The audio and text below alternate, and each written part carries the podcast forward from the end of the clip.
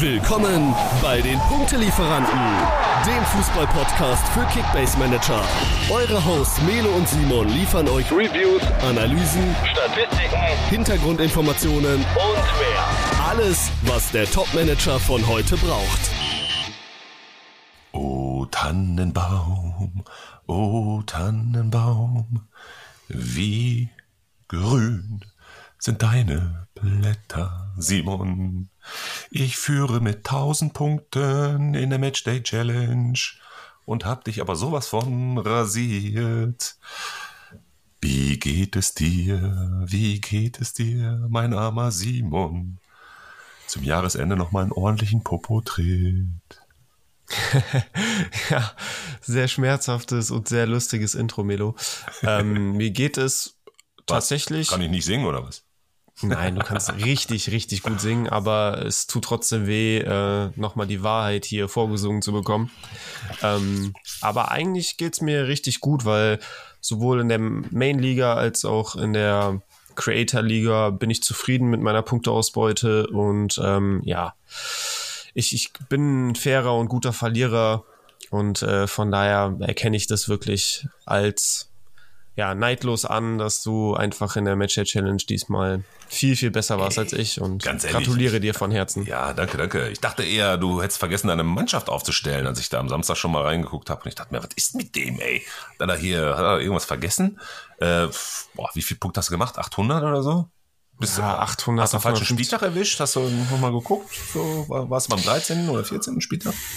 Ja, ich weiß auch nicht. Einfach irgendwie auf die falschen Pferde gesetzt. Auch mit Lacroix mhm. dachte ich, ist ein No-Brainer gegen Darmstadt. Ja, und dann holt er sich da die rote ab. Ja, die vierte, glaube ich, oder so, ne? In seiner, in seiner Karriere. Ja. Boah, kann, kann gut sein. Ich glaube schon die zweite in dieser Saison, ne? Ich glaube, gegen ey. Bremen hat er auch gelb-rot gesehen, ne? Oh, ja. Bitte, ja. aber dafür umso besser bei dir, Melo. Du hast äh, das perfekte Fingerspitzengefühl gehabt. Ja, ich strahle auch über beide Ohren. Es gibt ein Fotofinish tatsächlich in meiner, in meiner Main-Liga. Also ähm, übrigens ganz ungewohnt, ne? Heute ist Montagabend und wir zeichnen auf. Klar, logisch, ne? Alle wollen jetzt Weihnachten feiern. Ähm, da wird nichts mit nächste Woche. Das heißt, wir haben heute äh, ein kleines verändertes Programm ja, wir gehen mal ganz schnell gleich durch das Go-To-Programm, äh, in dem wir uns die Top 5 Matchups des morgigen und übermorgigen Spieltags dann angucken. Ähm, und danach unser Hauptthema. Und zwar haben wir uns unabhängig voneinander eine Top-Hinrunden Kickbase 11 gebaut und gehen wir im Detail mal durch. Positionsgetreu schauen wir uns mal an, wer denkt denn, welcher Spieler auf welcher Position hat denn das Zeug in die Top Kickbase 11 zu kommen in die Punktelieferanten Top Kickbass F. Ähm, genau, aber wir waren stehen geblieben bei äh, dem, was ich eigentlich sagen wollte und äh, hab's aber auch schon wieder vergessen. Egal. ich, ich, weiß es noch, Melo. Ja, es geht um Fotofinish, ne? In unserer genau. äh, Main-Liga, in der Hinrundenliga, in der ich spiele. Ähm, Alto Belli, sage ich dir. Äh, wir haben zwar noch das Nachholspiel der Bayern, gegen die Unioner am 24. Januar, aber auch da wird es ein Fotofinish geben, denn mein ärgster Konkurrent, der gerade mit 20 Punkten Vorsprung auf Platz 1 ist, ähm, ja, hat mich jetzt in den letzten zwei Spieltagen erst eingeholt. Äh, der hat auch zwei Bayern-Spieler, ähm, Kimmich und Upamecano. Und äh, ich habe ja Neuer und Kane. Habe aber auch noch Volland in dem Team. Also ich muss mal gucken, äh, was das da gibt. Und ich glaube sogar noch Knoche. Eieiei. Hm. Ja, ich, ich guck mal. Ähm, naja, auf jeden Fall Fotofinish und ähm, 20 Punkte Vorsprung. Er hat 15.580, ich habe 15.560. Also es wird spannend. Geht um viel Kohle. Jetzt werde ich nervös. Vielleicht kriegen wir noch mal ein paar Tipps heute hier zusammengebaut, was ich vielleicht noch bis morgen optimieren könnte. Vielleicht quatsche ich noch irgendeinen Mitmanager heute Nacht irgendeinen äh, Knaller noch ab. Mal sehen. Naja, das mal kurz äh, ich, dazu. Ich drücke dir auf jeden Fall meine beiden Daumen, dass es ja, klappt. Das äh, wollte ich gerade sagen, denn ich strahle über beide Ohren, denn der letzte Spieltag jetzt, der hat mir noch mal ein bisschen äh, Antrieb gegeben, denn die vorletzte der vorletzte und der vorvorletzte Spieltag, die waren wirklich äh, zum Mäusemelken. Da habe ich wirklich sehr viele Federn gelassen. Deswegen hat er mich auch eingeholt dann noch. Ähm, ich hatte, glaube ich, boah, 400, 500 Punkte Vorsprung und mhm. äh, war schon sehr, sehr zuversichtlich, dass ich das Ding auch über die Ziellinie bringe. Jetzt wird es nochmal spannend.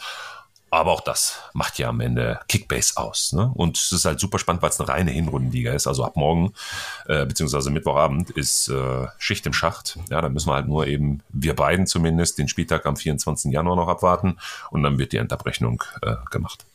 Mal ja, sehen, geil. ob ich sie kriege dann ist für dich auch der geplante Content von großem Vorteil, denn äh, wir wollen natürlich jetzt auch in der Winterpause Content bringen für Ligen, die halt in der Rückrunde neu starten oder die mit einem Soft Reset spielen und ähm, ja, ihr spielt eine solche Liga Melo, also von daher musst du da auch mit gespitzten Ohren sitzen. So sieht's aus. Die Rückrundenliga startet dann übrigens auch am Mittwoch. Ja, das heißt, das geht auch direkt schon wieder von vorne los. Ne? Schlag das auf wird, Schlag. Äh, nie langweilig bei Kickbase, was auch gut ist, denn naja, wenn ich mir dann halt so einen Samstag angucke, ne, so eine Bundesliga-Konferenz, kommen wir mal zu unserem Learning und zu den Emotionen. Gab es eigentlich Emotionen bei gefühlt dem langweiligsten Samstagnachmittag der Kickbase und Bundesliga-Karriere? Ja, also das war, also diese Matchups, die man da zu Gesicht bekommen hat und die dann auch sich so auf dem Platz äh, ja, dargestellt haben, das war wirklich absoluter Käse. Also ähm, ich habe es mir tatsächlich angetan, weil ich zu dem Zeitpunkt auch irgendwie nichts Besseres zu tun hatte. Ich war bei meiner Familie, ähm, mein kleiner Bruder war beschäftigt und ich dachte mir, okay, ähm, was soll ich jetzt großartig machen? Ja, da kommen, dann schaue ich mir auf dem iPad die Bundesliga-Konferenz an und äh, habe es eigentlich Nö. ab Sekunde eins bereut. Ja, ähm, ja, dafür war der Sonntag gestern umso besser. Ähm, der hat für einiges, was davor passiert ist, wirklich entschädigt. Äh, geile Teams, geile Matches, viele Tore, schöne Tore. Also ähm, das war echt ein super Sunday und den habe ich mit meinen ähm, ja, mit meiner Gruppe aus der Main-Liga verbracht und ähm, wir waren dann natürlich auch alle vor unserem unserer Kickbase-App und haben die Live-Punkte verfolgt, äh, haben zusammen auf dem Sofa mit Schmaus und Trank, ähm, ja, das einfach genossen auch, dass wir zusammen als Gruppe gucken konnten. Das kommt mittlerweile auch nicht mehr allzu oft vor, leider. Mhm. Ähm, ja, also von daher gestern, der Sonntag, der war mega und der Samstag, der war eher so, äh, was bist du so für einer? Guckst du ganz entspannt, äh, wenn du so in einer großen Gruppe bist oder bashst du deine Freunde oder wie, wie sehen deine Emotionen aus, wenn du auf dem Sofa sitzt mit einer Tüte Chips in der Hand? Oder, keine Ahnung, weiß ich nicht, was du da schnuckerst. Oh, grundsätzlich bin ich eigentlich ein, ein entspannter Gucker, ähm, wenn ich wirklich nur, nur mit der Kickbase-Brille drauf schaue und nicht aus der Fansicht. Äh, denn ja, meine Bremer haben ja schon am Freitag gespielt, dann sind die anderen Spiele immer eigentlich entspannt für mich. Ähm, dann geht's wirklich nur noch um, um die Kickbase-Punkte und um den Bonus. So, dann erfreue ich mich halt einfach daran, wenn dann mein Würz ein Tor schießt oder mein Boniface ein Tor macht. Ähm, das ist dann noch so das i-Tüpfelchen. Ähm, Genau, aber sonst bin ich eigentlich ein, ja, ein ruhiger, ruhiger Zeitgenosse, was sowas angeht. Ganz entspannt. Na, siehst du. Ja, ruhiger Zeitgenosse war nix, ne? Sonntagabend gehen wir mal an den Knaller ran hier. Bayern München rasiert, aber glasklar. Meiner Meinung nach. Die Stuttgarter mit 3 zu 0. Ähm, war das so zu erwarten? Nee, also vorab habe ich das so nicht kommen sehen, äh, speziell auch als äh, eine Stunde vor Anpfiff die Aufstellung rauskam und dann bekannt wurde, dass Goretzka und Kimmich krankheitsbedingt nicht ja. zum Einsatz kommen. Was übrigens auch schon die äh, ja, größte Emotion ist von den meisten äh, Kickbase-Managern äh, zum letzten Spieltag, dass viele einfach dadurch äh, ja, überrascht wurden, dass die beiden nicht zum Einsatz kommen konnten. Und das hat natürlich dann auch im Umkehrschluss sehr, sehr viele Punkte gekostet, womöglich viele Punkte gekostet. Ähm, darüber haben sich viele geärgert, auch ich selber, denn ich habe in beiden meiner Ligen äh, Kimmich, leider. Ähm, ja, aber trotz dessen, dass da so zwei wichtige Eckpfeiler im Team gefehlt haben, hat Bayern wirklich ab der ersten Sekunde an eine mega überzeugende Leistung äh, gezeigt. Was krass überrascht hat, war, dass sie so defensiv gespielt haben und sich so haben tief fallen lassen, wenn Stuttgart im Ballbesitz war. Ähm, also die hatten zwischenzeitlich, glaube ich, 40 Prozent Ballbesitz und das gab es das letzte Mal vor 10, 12 Jahren beim FC Bayern. Und dann spielen sie auch noch zu Hause in der Allianz Arena, wo man sie eigentlich immer so mega dominant in Erinnerung hat, dass sie äh, so auf den Ball haben, dass sie volle Power nach vorne spielen und äh, kaum verteidigen müssen. Und äh, gestern war es halt echt komplett andersrum und das äh, hat einen sehr überrascht, aber der Matchplan hat voll funktioniert. Und da muss man auch Thomas Tuchel Props aussprechen, dass er da wirklich äh, den perfekten Matchplan gegen dieses starke Stuttgart gewählt hat. Und wie gesagt, äh, man hat es ja gesehen, es ist ja, komplett aufgegangen und äh, hochverdient hat man gegen ein absolutes Top-Team, was sehr, sehr heiß war in den letzten Wochen, äh, dann gewonnen. Ja, ja. Girassi, glaube ich, gefühlt nicht einen Ballkontakt, ne? oder? Also ein paar, ein paar Dinge, die man da gesehen hat, ein paar Aktionen, aber da war er komplett out of order. Undaf in der 70. oder wann das war, raus, ne? War jetzt ja. auch nichts. Also die komplette Defensive hat, der Bayern hat die Stuttgart einfach zerstört, ne? Ja, ja, ja. Also man hat es teilweise gesehen, Harry Kane, Thomas Müller, die waren die ersten Verteidiger und ja, die standen 20 Meter in der eigenen Hälfte und haben angefangen zu verteidigen. Also die haben wirklich äh, sich um den eigenen Strafraum äh, gestellt und da hinten alles verbarrikadiert, um gar nicht die Stärken der Stuttgarter zur Entfaltung kommen zu lassen. Es hat echt perfekt funktioniert und Girassi, der war, äh, was Abschlüsse anging, komplett abgemeldet. Und äh, daher hatte er dann ja seine einzigen Ballaktionen eigentlich immer rund um die Mittellinie als Wandspieler, um Bälle klatschen zu lassen. Aber ähm, ja, Torgefahr ging von ihm gestern gar nicht aus und auch das ein großer Erfolg ähm, des FC Bayern, dass man das geschafft hat, die ja das Top-Sturmduo Undaf und Gerassi so kalt zu stellen. Ja, jetzt gucke ich mir nochmal eben die Live-Punkte an. Ne? Kim wahrscheinlich äh, MVP Kim war, hat ja. Kim, das war, das war so seine beste Performance, seitdem er beim FC Bayern ist, meiner ja. Meinung nach. Ja. Gut, das, das, das Tor da, hast du das mitgekriegt, ey, dass der VR da nicht eingeschaltet hat, weil irgendwie äh, Probleme mit der Technik entstanden sind, ne? Gibt ja, auch Wahnsinn. wieder Diskussionen noch und nöcher, ne? Wenn das Tor jetzt auch nicht äh, fällt, dann naja. Stell dir mal vor, das wäre dann unterm Strich, äh, wo, also vielleicht noch ins, ins Gewicht gefallen und ja, äh, hätte genau. dann wirklich äh, zum Ausgang des Spiels maßgeblich beigetragen. So war es ja dann unterm Strich äh, egal. Es ist ja trotzdem sehr deutlich ausgegangen, das Spiel, aber ähm, man möchte sich nicht ausmalen, wenn, wenn dieses, äh, dieser Fauxpas oder dieses technische Versagen dann noch irgendwie hinten raus den Ausschlag gegeben hätte. Ja. Zwei, zwei Dinge, die mir aufgefallen sind. Guerrero macht Guerrero Dinge, endlich wieder. Also hat er mir, wirklich, er hat mir sehr, sehr, sehr, sehr gut auf der, naja, was war das jetzt? Sechs, acht. Da hat er mir echt gut gefallen. Und Pavlovic, der jetzt mittlerweile schon zum äh, Nationalspieler avanciert und in den Medien schon so hochgepusht wird, dass er jetzt bitte sich für den äh, DFB entscheiden soll. Ähm, Hattest du denn auf dem Zettel? Klar, als ich dann gelesen habe, so Kimmich äh, verletzt, Goretzka verletzt, oder was heißt verletzt, also krankheitsbedingt irgendwie ausgefallen oder so, sag ich, wer soll denn da jetzt noch äh, in der Zentrale zum Einsatz kommen? Leimer? Nee, der muss hinten aushelfen. Äh, wer denn dann? Ja, Pavlovic hat er schon einmal ganz gut gemacht, ne? Jetzt auch schon wieder. Äh, sensationelles Spiel. Habe ich auch überall gelesen, dass er wirklich sehr, sehr gut bei weggekommen ist. Äh, aber Guerrero, ey, Guerrero, wieder Guerrero-Dinge, der war überall, immer anspielbar. Pässe bis zum geht nicht mehr.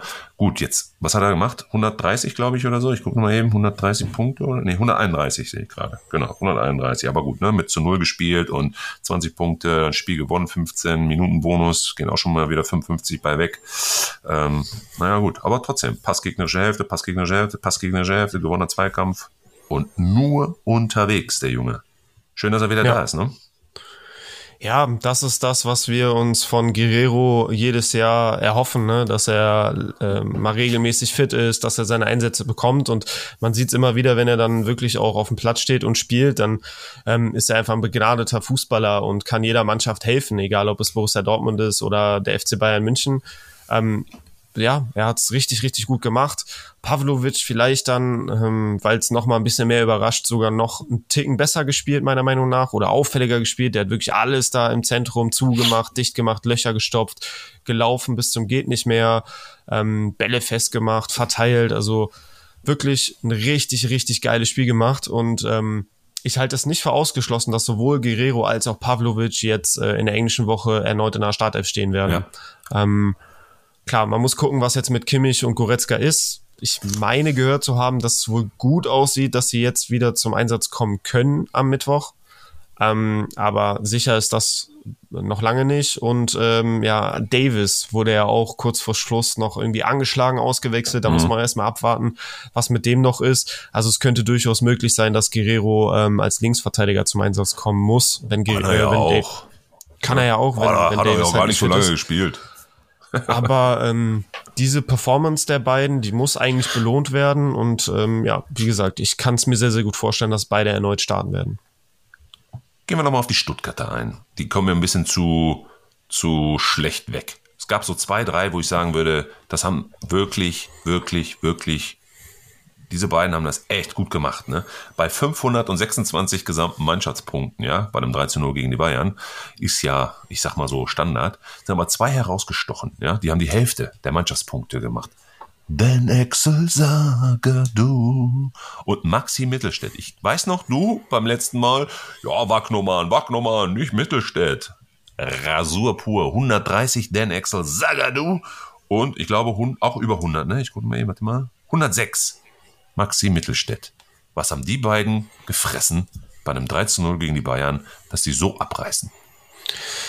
Ja, ähm, wenn was äh, ging im, im Angriff, äh, dann ging mehr über links ähm, und somit über die Mittelstädt-Seite.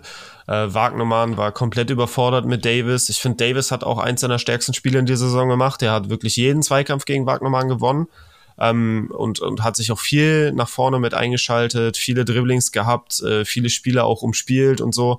Ähm, der hat echt äh, ein super Spiel gemacht und daher kam Wagnermann über rechts halt gar nicht zur Entfaltung.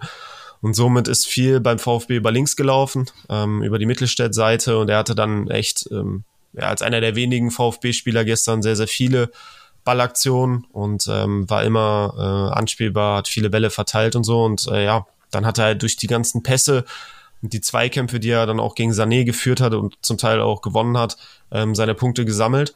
Ja, und Sagadu äh, kam halt wirklich äh, viel über, über die Querpässe im Aufbauspiel. Ähm, Bayern, haben wir eben schon angesprochen, haben sich sehr tief zurückgezogen. Somit hatten die beiden Innenverteidiger sehr viel Platz, um, um Bälle zu schieben. Ja. Ähm, und Sagadu hat sehr viele Bälle halt verteilt und somit seine Punkte gesammelt und natürlich dann auch ähm, in den zahlreichen Zweikämpfen. Ne? Und er ist halt eine Kante und gewinnt dementsprechend auch relativ viel, ähm, viele Zweikämpfe und Kopfballduelle.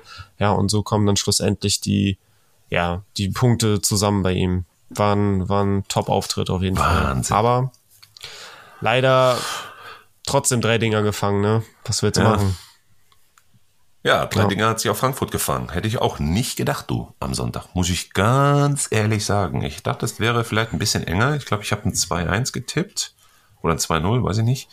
Ähm, ich glaube, 2-1 haben wir getippt, Melo. Ja. Wir waren uns einig, also dass es auf jeden Fall ein knappes Spiel wird, ja. Aber es ist am Ende dann doch deutlicher äh, geworden als gedacht. Wie, wie können wir diese Achterbahnfahrt der Frankfurter denn Kickbase-technisch bewerten? Kann man das überhaupt? Wundertüte Frankfurt, ne? Ja, irgendwo schon. Aber für mich war es irgendwie beeindruckender, wie Leverkusen dieses Spiel ja. ähm, gewonnen hat. Also das ist so im Stile einer absoluten Top-Mannschaft. So, die waren nicht sonderlich gut, aber gewinnen dann trotzdem komplett souverän so ein Spiel 3 zu 0 und man weiß gar nicht, wie die das schon wieder gemacht haben, weil gefühlt ähm, als das 3-0 fiel, hatten die insgesamt vier Torchancen und machen daraus drei Tore. Mhm. Also, ähm, und dann irgendwie auch immer zum, zum perfekten Zeitpunkt. Hinten dann äh, sehr sicher gestanden. Äh, Frankfurt hatte ja so gut wie gar keine Torchance. Ähm, also, dass dann echt einfach den Stiefel so, so komplett souverän, unaufgeregt, mit einer hohen Qualität einfach runtergespielt. Es muss ja nicht immer das komplette Spektakel sein. Ähm, der Dosenöffner, das 1 zu 0, war natürlich auch sehr, sehr wichtig zu dem ja. Zeitpunkt. Das war ja so, so mit die erste klare Torchance im gesamten Spiel. Und dann muss man natürlich auch über Kevin Trapp reden. Ähm, da sah er echt nicht gut aus beim Schuss von Boniface. Den hält er im Normalfall, aber der war vorher auch angeschlagen. Also scheint wohl nicht, nicht ganz bei 100 Prozent gewesen zu sein ja, ärgerlich, aber für Leverkusen natürlich enorm wichtig der Zeitpunkt und ähm, dann kannst du, kannst du so ein Spiel mit einer Führung auch runterspielen. Ähm, also wirklich sehr, sehr stark, was Leverkusen da gemacht hat. Ja. In Klammern also Herbst, würd, Klammer zu, Meister.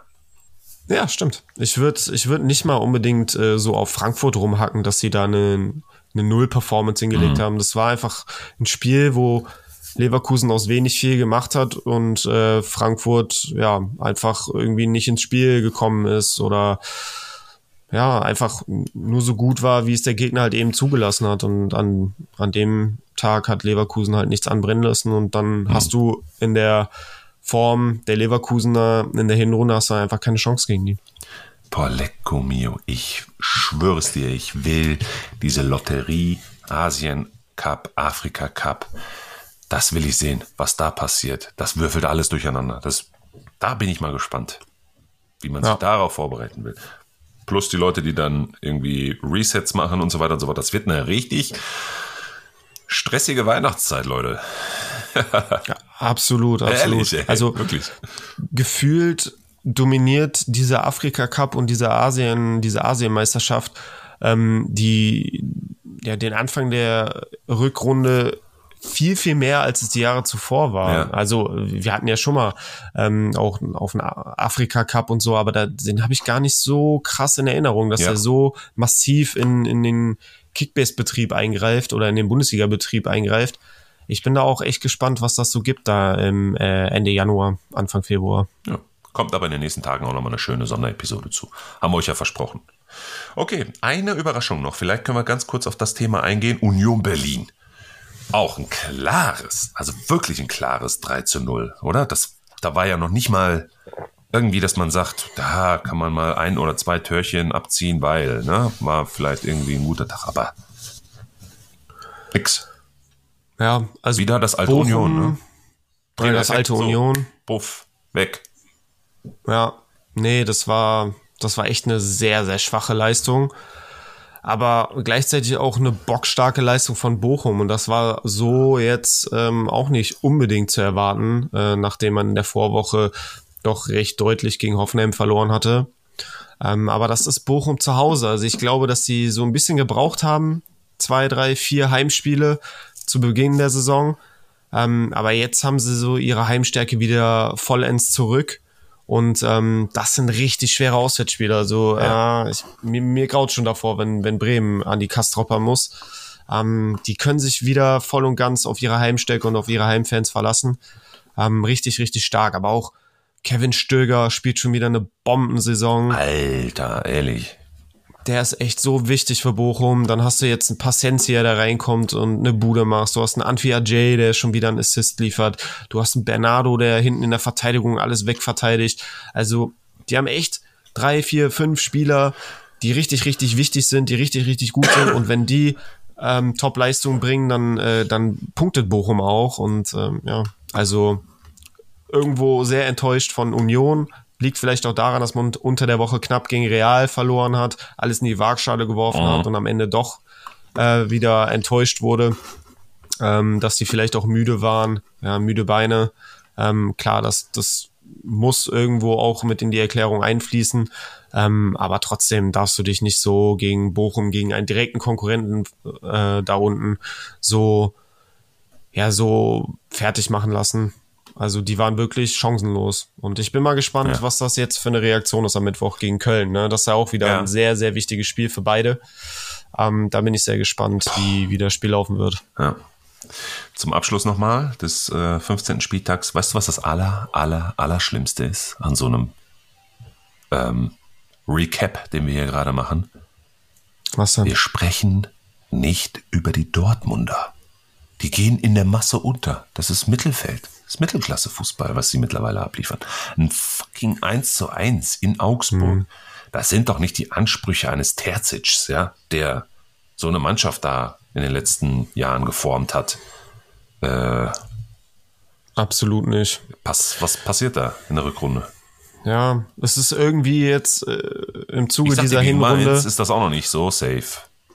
Nee, also im Zuge dieser Hinrunde ist es dann irgendwie zur Normalität geworden, dass man über so ein 1-1 in Augsburg der Dortmunder nicht mehr unbedingt sprechen muss, weil es irgendwie jetzt dann doch schon zu häufig vorgekommen ist, dass sie gegen schwächere Teams ähm, einfach Punkte liegen lassen.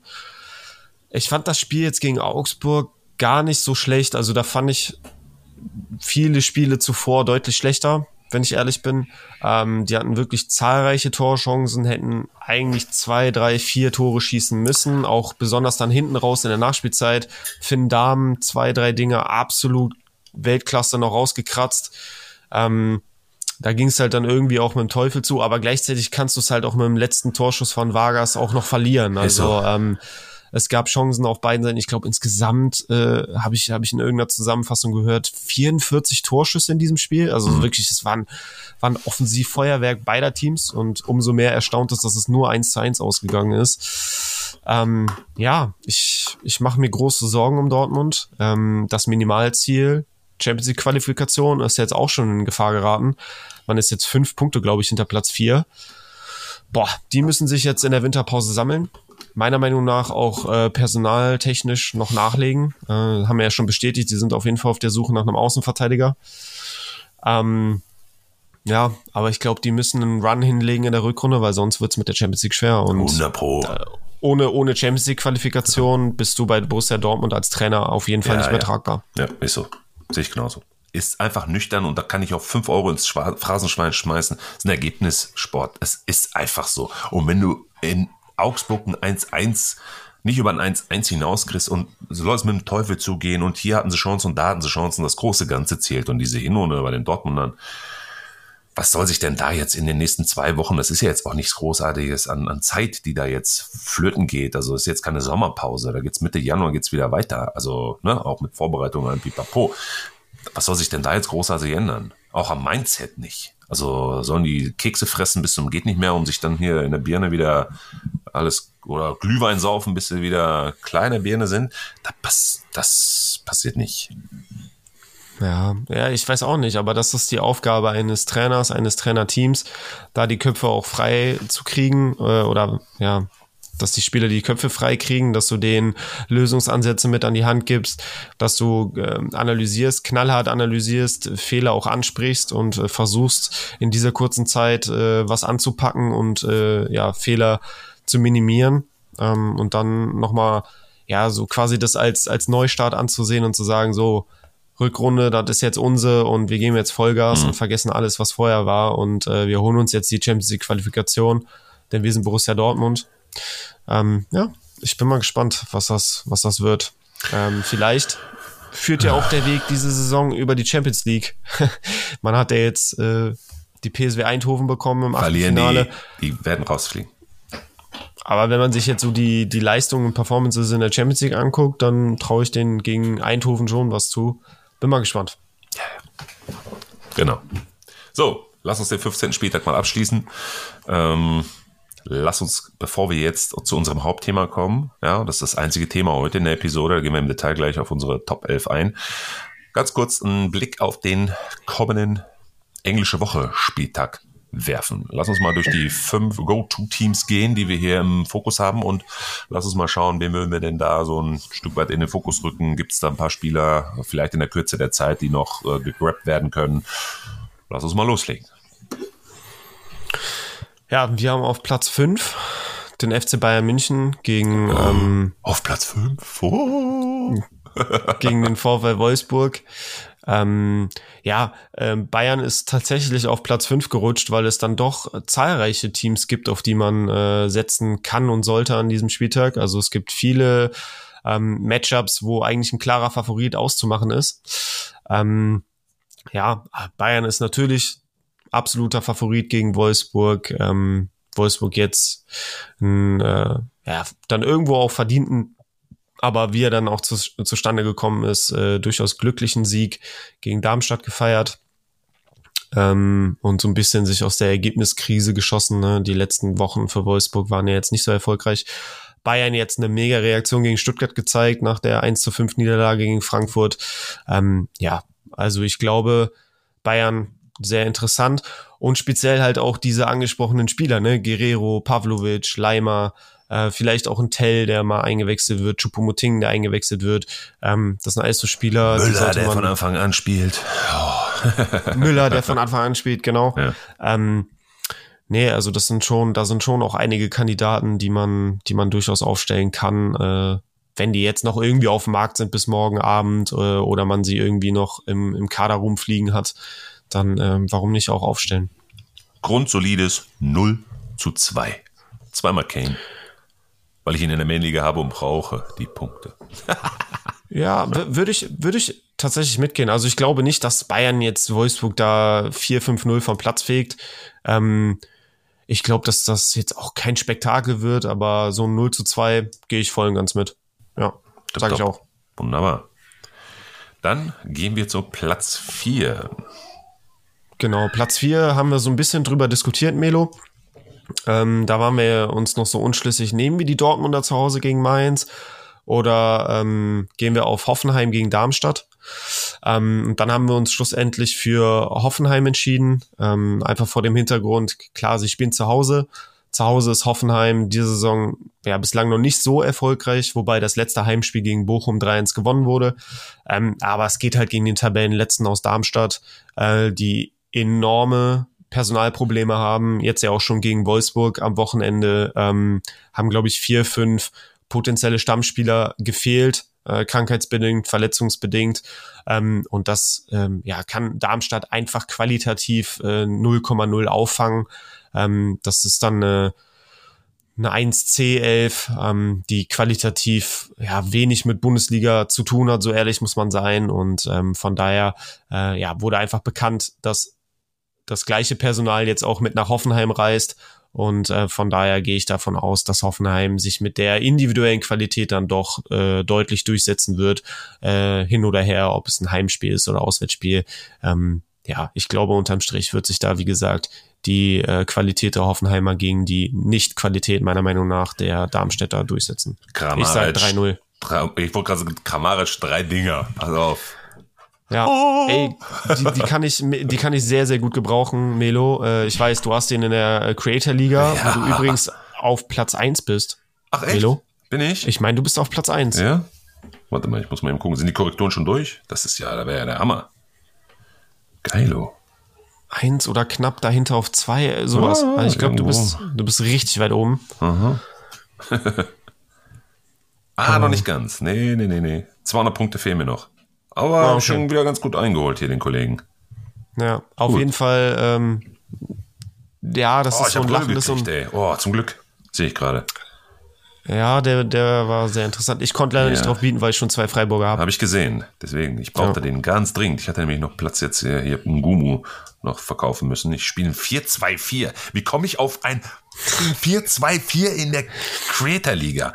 Alter, ich habe Waldschmidt und Volland da vorne drin, neben Kramaric und Wind. Wie bin ich denn darauf gekommen? Ich verstehe es einfach nicht. Egal, ich muss umbauen. Der, das, was ich mich frage, ist, wie kannst du damit 200 Punkte hinterm ersten sein? Ja. Also mit, mit Waldschmidt, Gumu und. Mein äh, Bruder Grimaldo regelt alles. Den auch. Und, und wenn ich mit den restlichen Positionen unbesetzt spielen würde, ist mir egal. Hauptsache ich habe ihn. Ja. Ja, der hat ja, mir schon ein paar Punkte, paar Punkte gerettet. Er und Wirtz. Und am Ende dann noch der Baumann und Kramaric jetzt nochmal mit dabei. Ja, Grundkurs steht, ja, ja mal gucken. Nee, aber wie gesagt, äh, ich, ähm, ich habe Kramaric in meiner Main-Liga mit den Jungs und äh, da würde ich mich natürlich über äh, fette Scorer und äh, fette grüne Balken gegen, gegen Darmstadt sehr freuen. Aber auf der anderen Seite ist natürlich auch schwierig. Ich will dich ja noch irgendwie in der Creator-Liga catchen, äh, aber ja, ein bisschen Schwund ist immer. Also ich würde schon dann eher Kram fette, fette Punkte von Kramaric äh, gerne nehmen, ja. Aber ja. 3-0 sind wir uns auch wieder einig. Ja, sind wir uns wieder einig. So, Gehen wir aufs Treppchen. stehen. Gehen wir aufs Treppchen. Ja, da haben wir RB Leipzig in Bremen. Äh, morgen eröffnen sie in Bremen das, den 16. Spieltag, 18.30 Bremen in dieser Saison überraschend heimstark. Ne, schon, glaube ich, 13 der 15 Punkte zu Hause geholt. Mhm. Vier Sieger, ein Unentschieden. Ja. Ähm, aber ja, es ist, es ist Leipzig, äh, da kommt ein Xavi Simons, äh, ein Baumgartner, ein Forsberg, wahrscheinlich in seinem allerletzten, äh, oder nicht wahrscheinlich, äh, in seinem allerletzten Bundesligaspiel wird er wahrscheinlich von Anfang an spielen. Jetzt auch nach dem starken Joker-Einsatz gegen äh, Hoffenheim. Ja, ja. Schöner Abschied. Ähm, ja, da kommt, da kommt eine Menge Offensivpower. Äh, Bremen auch in der Defensive ein paar Personalsorgen. Ist noch fraglich, ob Stark und Velkovic spielen können morgen Abend. Ähm, von daher, ja, denke ich schon, trotz dessen, dass Bremen es zu Hause bislang ganz gut gemacht hat, dass sie keine Chance haben werden gegen Leipzig. Und äh, genau von daher haben wir Leipzig auf jeden Fall als absolutes ja. Go-To-Team genannt. Aber trotzdem ähm, muss ich ganz ehrlich sagen, bevor wir zum Ergebnistipp kommen, echt wirklich eine gute Serie. Ne? Der letzten sieben Spiele fünfmal gepunktet, die Bremer. Ne? Zwei Siege, drei Remis. Dafür, ja. dass du sie immer so schlecht redest. Eigentlich ja, also gut hinten raus nochmal ein paar Punkte gemacht. Ne? Ja, das stimmt. Also die, die letzten Wochen waren von den Leistungen her äh, deutlich stabiler als noch die Anfangsphase dieser Saison. Ähm, außer das Spiel halt in Stuttgart, wo man wirklich mies schlecht war und absolut chancenlos war und froh sein konnte, dass es nur 2-0 ausgegangen ist. Das war so ein Spiel, wo man auch so ein Stück weit in alte Muster zurückgefallen ist, was, wo man sehr enttäuscht hat. Ähm, aber die Spiele davor, die zwei, drei Spiele, die Spiele jetzt äh, seit dem seit dem Stuttgart-Spiel, die waren wieder stabiler, die waren wieder offensiv, auch strukturierter und gefährlicher. Und da hat man dann auch wieder seine Punkte geholt. Ähm, von daher, ja, also die Struktur stimmt. Ähm, das war auch durchaus ansehnlicher und das, da habe ich mich auch als Fan so ein bisschen sicherer gefühlt, so in den letzten Wochen. Ähm, aber ich glaube, Leipzig ist halt einfach ja, nicht unsere Kragenweite. Also ich glaube, dass, also mich würde es überraschen, wenn Bremen da morgen was holen, mitnehmen würde. Mich überrascht jetzt mal dein Tipp. Bin ich mal gespannt. Ja, ich bin bei einem 1 zu 3. Ja, hätte ich auch gesagt. Duxch. Und ja, sag, sagst du Duxch? Ja, ja. Weil ich bin da wieder so hin und her gerissen. Ne? Wir haben halt gegen Leverkusen und gegen Stuttgart äh, waren wir beide der Meinung, oh, das wird nicht unbedingt ein Duxch-Spiel, den würden wir draußen lassen. Und, mhm. und es ist auch so gekommen. Ne? Du hast beide Spiele zu null ja, verloren. Und, ähm, und Duxch hat halt wirklich kaum Bälle bekommen, weil man sehr viel hinten drin stand. Und ich weiß halt nicht, ob das, ob Leipzig nicht sogar ein ähnlicher Gegner ist, wo man dann sagen kann, okay, wenn man eine alte, wenn, ja, aber wenn man eine Alternative hat, vielleicht so einen sicheren Freiburger oder einen sicheren ja, Hoffenheimer ja, ja. gegen Darmstadt oder so, dann würde ich wahrscheinlich drüber nachdenken, Duxch noch mal draußen zu lassen. Ja, sehe ich genauso. Aber ne, es ist halt, ich will dir noch mal ein kleines Weihnachtsgeschenkchen machen, ne, so kurz vor den Feiertagen. ja, ey. Das größte Weihnachtsgeschenk, was du mir machen könntest, ist, wenn Bremen äh, Punkte mitnimmt gegen Leipzig. Dein Aber Wunsch die kannst du mir jetzt sei mir Befehl. Okay. Aber die kannst du mir jetzt nicht garantieren, ne? Nee, leider nicht. Wenn wir Schade. das könnten, Simon, dann würde unser Podcast hier. Dann wären Bremen und Schalke gemeinsam in der Champions League. Ja, genau.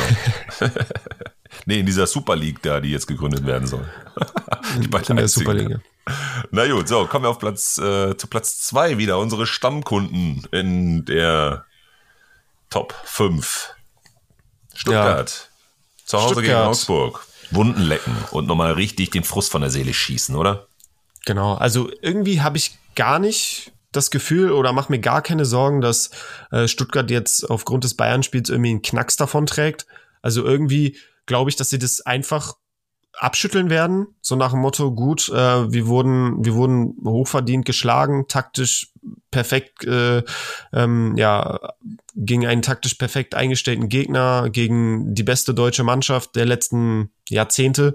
Ähm, von daher glaube ich nicht, dass sie sich davon unterkriegen lassen und jetzt gegen Augsburg äh, einfach wieder an die starken Performances der letzten Monate anknüpfen werden und äh, auch zu Hause ne, war Stuttgart, ist ja Stuttgart eine absolute Macht. Ja. Und ähm, also ich glaube, dass das äh, auf jeden Fall einen Sieg gegen Augsburg geben wird und dass da auch ein Gerassi, ein Undorf, ein Fürich, ein Mio, ein Stiller, dass die da auch einfach wieder alle ihre grünen Balken holen werden und äh, dass es da auch ordentlich Tore regnen wird.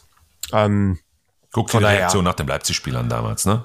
Das erste. Genau, also wie gesagt, ich glaube, sein. da muss man jetzt keine Sorge haben, dass ja. äh, Stuttgart jetzt äh, auch gegen Augsburg schlecht spielen wird oder so oder nichts holen wird. Ja. Ähm, also wieder ganz, ganz normal, wie gewohnt, voll auf Stuttgarter gehen, da mache ich mir keine Sorgen.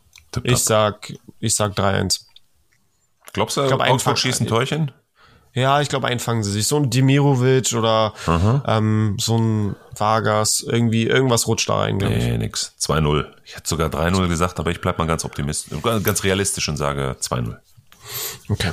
Gut. Ja. So, und unser Meister, in Klammern Herbstmeister, auf Platz 1. Also deutlich her wird das Jahresende nicht eingeläutet werden können als dieses Matchup, oder? Leverkusen zu Hause gegen Bochum. Ja. Boah.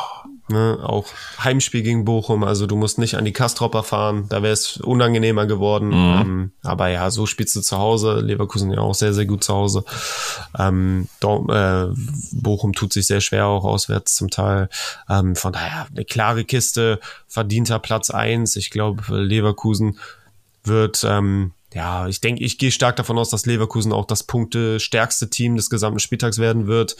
Grimaldo wird einen grünen Balken holen, äh, ein Boniface, ein Wirtz.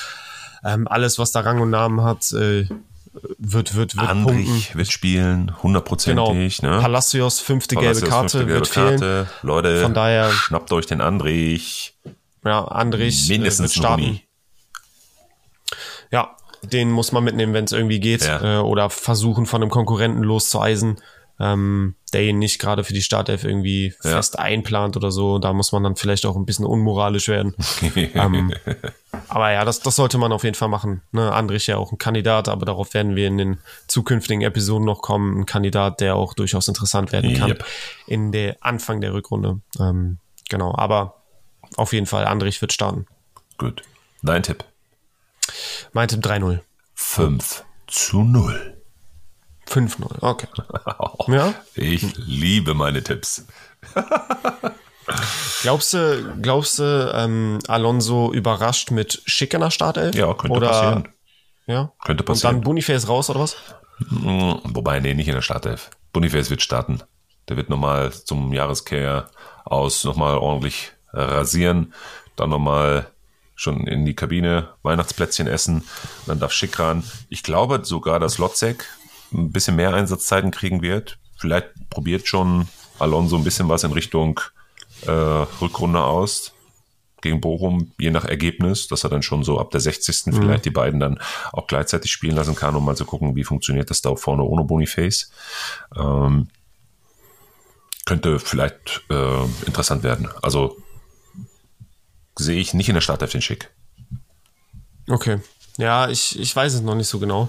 Ähm, jetzt unter äh, letzte Woche in der Europa League durfte Schick ja von Beginn an spielen. Ähm, jetzt gegen Frankfurt hat er, glaube ich, 20 Minuten, 25 Minuten bekommen. Ähm, klar, die wollen ihn natürlich äh, bei, zu 100, also fit kriegen für die für die äh, Rückrunde oder für den Anfang der Rückrunde, wenn Boniface halt fehlt. Ähm, aber weiß ich nicht, ob er vielleicht jetzt auch schon bereit ist, um weiter Spielrhythmus zu bekommen, um ähm, ja, Minuten zu bekommen, um sich warm zu spielen, ob er nicht vielleicht sogar starten wird gegen Bochum. Aber ähm, ja, eher unwahrscheinlich. Ja, ich sehe erst noch den Alonso, wie er leib und lebt. Erstmal seine äh, ja. seine konstante Startaufstellung, ja, die ja fast wirklich die gesamte Hinrunde unverändert geblieben ist. Ähm, und dann je nach Ergebnis und je schneller die das dann hinkriegen, dann wird wahrscheinlich entweder schon zur Halbzeit jemand kommen oder dann ab so 60. vielleicht sogar ein bisschen früher. Ja. Trotz dessen, ja. dass Schick sehr, sehr wahrscheinlich wieder Joker sein wird, ab welcher Minute ja. auch immer. Ähm, würdest du ihn aufstellen? Ja, hundertprozentig. Ja, sagst du auch so ja. 30 Minuten gegen Bochum reicht? Macht da einen. Okay. Ja. Okay, interessant. Ja, ich werde ihn wahrscheinlich auch in meiner Main-Liga aufstellen, äh, mhm. weil ich habe Palacios. Äh, und mhm. ich finde jetzt keinen brauchbaren Ersatz mehr. Nee, in der Kürze ähm, der bis Zeit zum Spieltag. bist du mit Schick ganz gut unterwegs dann. Da genau, und ich hatte, ich hatte Schick nämlich immer auf der Bank, ja. ähm, weil ich ihn halt einfach schon mitgenommen habe für die Rückrunde. Ähm, aber dann lasse ich jetzt Palacios halt draußen, muss ich ja, und äh, würde dann ja. stattdessen Schick aufstellen. Guck den Gregoritsch ähm, an. Am Wochenende. Sehe ich parallel. Ja, stimmt. Wirklich. Ja, ja bin ich voll bei dir. Gregor, also Gregor Schick. Rich. Ah, so. Genug ja, Wortspiele ja, hier heute. Eigentlich, eigentlich interessant, ja. Ich glaube, ich würde äh, würd Schick auch stellen, ja. auch wenn er nur als Joker kommt. Ja. Gut. Dann haben wir unsere Go-To-Teams und die entsprechenden Namen dazu alle am Start. Ich würde gerne noch mal so zwei, drei Kaufempfehlungen nicht für den jetzt englischen Spieltag hier durchgeben, englische Woche Spieltag durchgeben, sondern einfach auch noch mal vor dem Hinblick, es gibt ja viele, die äh, die Winterpause auch nutzen möchten, ja, die halt durchspielen, nicht nur Hinrunde oder Rückrunde oder Soft Reset, Hard Reset. Und unabhängig davon, wer dann in der äh, Winterpause trotzdem sehr eifrig auf dem Markt ist, gibt es ein paar Namen, wo ich sagen würde, na, das macht schon Sinn, auch vor dem Hintergrund Rückrundenvorbereitung. Ganz klar Gimba. Alter, was der da momentan abreißt, ne, bei den Heidenheimern, den hätte ich ja vor ein paar Tagen gar nicht auf dem Zettel gehabt, aber er hat jetzt einen 121er Schnitt, ne, bei äh, äh, jetzt sechs Spielen, die er zum Einsatz gekommen ist. Wo will der denn noch hin, Alter? Bei Heidenheim, ja, und ein 120er ja. Schnitt in den letzten sechs Spielen. Was, was ist das für eine Rakete? Der auf jeden Fall direkt einpacken. Dann, wenn wir mal in Heidenheim bleiben, äh, ein Mainka würde ich auch noch mal äh, ganz, ganz locker für einen ganz soliden 15 mal Startelf von 15 Spieltagen, ja, ein 97er Schnitt, bei dem Preis-Leistungs-Verhältnis absoluter No-Brainer, den würde ich gerne nochmal was kostet der? 12 Millionen, glaube ich, oder so, ne? Den würde ich ja, da auf jeden Fall Dreh, ja. Ja, in den Raum schmeißen, wenn du da nochmal jemanden brauchst in der Winterpause, der dir wirklich solide Rückrundenpunkte bringt bei einem fast 100er Schnitt. Gerne ran mit Mainka. Dann ähm, Paciencia, Bochum, hat sich, glaube ich, mhm. jetzt mit seinen zwei Spieltagen, die er jetzt richtig rasiert hat, richtig gute Startelf-Einsätze, zweimal einen richtig fetten grünen Balken geholt, ähm, glaube ich, schon in die Herzen des Trainers und der Mannschaft gespielt. Könnte wahrscheinlich auch ja. für die Rückrunde ein ganz heißes Eisen werden dann genau. hätte ich. Aber äh, da Vorsicht ja. natürlich äh, wahrscheinlich jetzt gegen Leverkusen nicht aufstellen. Ich das wäre halt so eine so eine Kaderergänzung, die man sich ja. jetzt einpacken sollte und dann mit Blick auf die Exakt. Ähm, auf die Rückrunde. Genau. Ne? Genau. Ich würde den jetzt nicht unbedingt gegen Leverkusen stellen. Also gar keinen Bochumer würde ich stellen. Haben wir jetzt gerade schon durch. Ne? Ja. ja. Ähm, auch interessant, ne? Hofmann äh, aus leistungstechnischen Gründen nicht im Kader ja, gewesen jetzt. Ne? Das also, Thema ist durch. Glaub es mir. Paciencia hat ihn eingeholt. Das Thema ist erledigt. Ja. Dann habe ich noch Röhl, nicht weil ich ihn jetzt in der Content Creator Liga ganz, ganz gut geschossen habe. Der hat jetzt wirklich, also in den letzten fünf Spielen äh, dreimal grüne Balken, ja. Ähm, ja. Macht Sinn, durchaus, ihn jetzt noch weiter auf dem Zettel zu haben für die Rückrunde. Hat drei Scorer, ja. Äh, dann habe ich noch Pausen, Leipzig. Mhm dafür, dass der eigentlich so eine Kickbase-Wurst ist, wie wir schon in der Sommervorbereitung schon ein paar Mal diskutiert haben und ihn eigentlich auch gar nicht so als Kickbase-relevant bisher gesehen haben, hat er es jetzt in den letzten Spielen wirklich, also seit Spieltag 12 habe ich jetzt mal geguckt, ne, nur grüne Balken. Drei Tore, ne? Also, ich weiß nicht, hat ja, sich ganz gut damit System gespielt, ne? Ja. Ja, den ja, will ich jetzt auch noch mal auf den Zettel bringen. Also die paar Namen jetzt einfach vor dem Weitblick, ne? Mit dem größeren Zeithorizont haben wir da, glaube ich, ein paar ganz gute Kaufempfehlungen, die wir abgeben können. Ja, würde ich so unterschreiben. Ja. Definitiv. Top, top. So, jetzt bin ich mal gespannt, was wir uns da gegenseitig unterschreiben. wir kommen auf äh, unser Hauptthema zu sprechen. Und zwar haben wir beiden uns unabhängig voneinander jeweils eine Kickbase Top 11 der Hinrunde zusammengestellt. Und die gehen wir jetzt mal positionsgetreu durch. Wir wechseln uns ab, würde ich sagen. Ne? Wir beginnen äh, mal mit dem Spielsystem. Wie gehst du vor? Hast du ein 3-4-3, 3-5-2, 4-2-4, so wie ich in der Content Creator Liga? Äh, wie gehst du ins Rennen der Top Hinrunden 11? Ähm, ja, wenn ich so so eine Top 11 zusammenstelle, dann äh, wähle ich eigentlich immer meine Lieblingsformation. Das ist die 3-4-3-Formation. Tipptopp. Welche hast du gewählt? Haben wir schon. Wieder wir beiden sind eins. Simon, wir beiden sind eins. Okay, Formation ist schon mal gleich. Formation ist schon mal gleich. Spannend, wie viele, wie viele ja. Spieler wir auch identifizieren. Machen wir mal eine Häkchen dahinter. Mal sehen. Ja, dann schießen ja, wir los. Ich, Gerne. Soll ich einfach mal anfangen ja. mit, dem Goalie? Gerne. Ähm, also mich würde es überraschen, wenn du einen anderen Torhüter in deiner ja. Top 11 hast. Äh, aber Fährmann. ich habe mich... Ach, ach nee, ach, sorry. Saison, verdammt. Aber, aber endet auch auf Mann. Ah, Baumann. Ja, er gibt sich, ne? Also, der hat eine riesen Hinrunde gespielt. Ähm, nicht nur Kickbase Punkte technisch äh, absolut rasiert, sondern äh, auch in Real Life. Ne, der yeah. hat echt das ein oder andere Spiel für Hoffenheim meiner Meinung nach gewonnen. Speziell das Spiel da in Stuttgart, wo sie 3 zu 2 gewonnen haben. Ähm, da hat er wirklich, ich glaube, acht, neun, zehn Schüsse aufs Tor pariert ähm, teilweise echt äh, mit Reflexen und Paraden, die man sonst sehr selten sieht. Also das war ein absoluter Sahnetag. Der hat mich restlos überzeugt. Ähm, hat natürlich aufgrund dessen, dass er so stark auch gepunktet hat, dann jetzt in der Hinrunde ähm, schon einen stolzen Marktwert. Aber dennoch wäre das, glaube ich, ein Torhüter, den ich mir auch in der Rückrunde im einen oder anderen Team durchaus vorstellen kann. Ja, definitiv. Hat natürlich sehr viel profitiert von naja, wer zum Beginn der Saison wirklich auf äh, Gamble gegangen ist, der hat unter 10 Millionen Euro gekostet noch, ne, vor Beginn der Saison, in der Sommervorbereitung, hat natürlich davon profitiert, dass halt noch so gewisse Unsicherheiten da waren, ähm, auch bei anderen Mannschaften, wer könnte sich da festspielen, es gab die Aufsteiger-Torleute, die keiner so richtig auf dem Zettel hatte, wie werden die performen? Man geht ja immer zu Beginn der Saison auf günstige Torleute, ne, um zu gucken, investiere ich lieber das Geld in andere äh, äh, Positionen, die halt deutlich mehr bringen werden. Aber äh, wirklich, was der für eine Entwicklung dahingelegt hat. Und wir sprechen hier über Hoffenheim, ja. Das ist jetzt nicht so, dass da irgendjemand mit der Masse mitschwimmt, so wie es zum Beispiel bei den Stuttgartern der Fall ist. Ja, immer wieder hier irgendwelche Mannschaftssiege und da wieder Punkte durch zu null oder durch äh, gewonnen oder ähnliches. Also völlig d'accord, völlig bei dir und ähm, verdienter äh, Hinrunden Top 11 Torwart mit 1932 Punkten. Ja. Kollege Baumann. Und Hoffenheim hat ja eigentlich auch gar nicht so häufig zu Null gespielt. Also ich kann, ich weiß gar nicht, wie viele weiße Westen er schlussendlich hat. Und trotz dessen, dass er sich eigentlich in jedem Spiel mindestens ein Gegentor fängt, punkte er trotzdem überragend. Ne? Also nochmal ohne zu Null Bonus, so eine Punkteausbeute, schon, schon richtig, richtig gut. Ja. So, ja. jetzt wird spannend. Wir sind schon mal bei den Torleuten sind wir uns schon mal einig. Jetzt gehen wir mal in unsere Dreierkette. Genau, fang du gerne mal an. Melo. Wollen wir das erstmal so machen, dass wir uns die, dass wir die Namen nennen und dann äh, diskutieren? Weil da jetzt jeden Einzelnen immer abwechseln, ich glaube, das wird schwierig. Dann ja. sind wir ja bis morgen noch da. Also lass uns mal die drei Namen droppen und dann gucken wir mal, wie viel Überschneidung wir haben und was wir uns dabei gedacht haben. Okay? Ich fange mal an. Okay. Fang gerne an. Ich habe zwei Leverkusener und einen Stuttgarter in der Dreierkette. Ich habe zwei okay. Außenverteidiger und einen Innenverteidiger. Natürlich meinen Bro, den muss ich als allererstes nennen, ist klar den, den ich auch gepickt habe in der Content Creator Liga, äh, Grimaldo. Dann habe ich, ähm, und da muss ich jetzt gleich ein bisschen ausholen, aber ich nenne das mal den Namen, Kusunu. Und ich habe mhm. Anton. Die drei. Oh ja.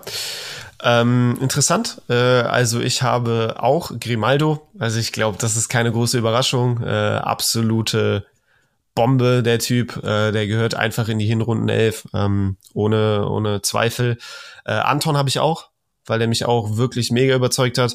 Über Kusunu habe ich wirklich sehr, sehr lange nachgedacht. Gleichzeitig habe ich auch über Frimpong sehr, sehr lange nachgedacht, mhm. der natürlich auch extrem mhm. geil gespielt hat. Ähm, aber ich habe mich tatsächlich für David Raum entschieden. Okay. Ergänze erstmal und dann erkläre ich dir, warum ich Kusunu genommen habe. Und okay. übrigens, ich hatte erst David Raum, dann hatte ich Frimpong bis ich mich dann letztendlich für Kusunu entschieden habe, aber dazu gleich mehr. Gibt es dann die Erläuterung. Ja. Also ich habe mich für David Raum entschieden, weil ich das auch so ein bisschen mit seiner Vorsaison verglichen habe. Und da habe ich gesehen, äh, letztes Jahr, sein erstes Jahr bei Leipzig, da hat er sich enorm schwer getan, war nicht ähm, nicht immer gesetzt, ne, hat viel, viel rotiert, kam nicht so richtig in Fahrt, äh, hat eigentlich eher so ein bisschen enttäuscht. Glaube auch nur 68 Punkte im Schnitt gesammelt was halt für Leipziger Verhältnisse sehr, sehr schlecht ist. Und man war halt aus der Vorsaison sehr, sehr äh, gute Punkte von Raum gewohnt. Von daher war die letzte Saison enorm schlecht.